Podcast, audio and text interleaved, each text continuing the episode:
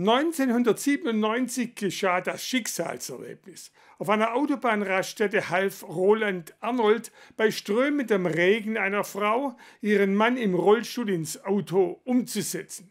An diesem Tag erkannte Arnold die Notwendigkeit eines behindertengerechten Fahrzeugs.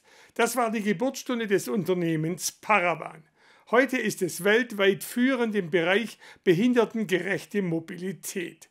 Auf Einladung von Cindy Holmberg besuchte die Landesbehindertenbeauftragte Simone Fischer das Unternehmen in Pfronstetten-Eichelau. Hier sitzt die Landesbehindertenbeauftragte Simone Fischer in einem Fahrschulauto der etwas anderen Art. Das Auto wird nur mit Fingerspitzen gesteuert. Das Fahrzeug, so umgebaut, hat die Paravan GmbH. Das Unternehmen ermöglicht Menschen mit unterschiedlichen Behinderungen mobil zu sein.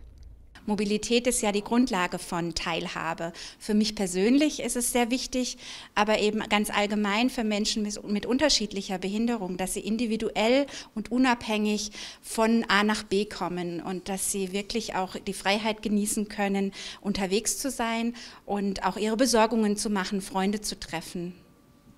Simone Fischer kam auf Initiative der Landtagsabgeordneten von Hechingen-Münzingen, Cindy Holmberg, nach Eichelau. Paravan sei eines der innovativsten Unternehmen in ihrem Wahlkreis, so die Grünen-Politikerin. Das Thema Barrierefreiheit ist für mich äh, sehr wichtig. Deshalb begleite ich Frau Fischer auch heute den ganzen Tag durch meinen Wahlkreis und starte natürlich hier bei einem Unternehmen, das wirklich äh, für Menschen äh, mit Behinderung entweder von Geburt an oder eben ja auch im späteren Leben durch einen Unfall eingeschränkt hier Freiheit und Mobilität gibt. Dafür baut Paravan ein Fahrzeug so um, dass es individuell auf den Kunden passt, wie dieses Auto, das nur mit dem Fuß gelenkt wird.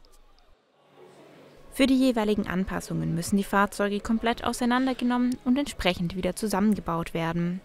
Bei E-Autos stoßt Paravan allerdings auf eine Hürde, das Gewicht.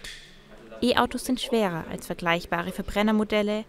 Inhaber der Führerscheinklasse B dürfen aber nur Fahrzeuge mit einer Gesamtmasse von 3,5 Tonnen fahren durch das, dass wir durch unsere Anbauteile natürlich das Gewicht enorm aufstocken, ähm, kommen wir da relativ schnell an die Fahrzeuggrenzen und auch über die Fahrzeuggrenzen hinaus. Ähm, und dann ist natürlich das Fahrzeug so nicht mehr zulassungsfähig und äh, dementsprechend äh, ist dann ein Elektrofahrzeug nur für gewisse Anwendungen ähm, für uns zur Verfügung. Gerade was zum Beispiel vielleicht einen Kassettenlift anbelangt, damit man ins Fahrzeug kommt für eine Beifahrersituation ist das noch machbar und darstellbar, aber ein selbstfahrendes Fahrzeug ist aktuell nicht darstellbar.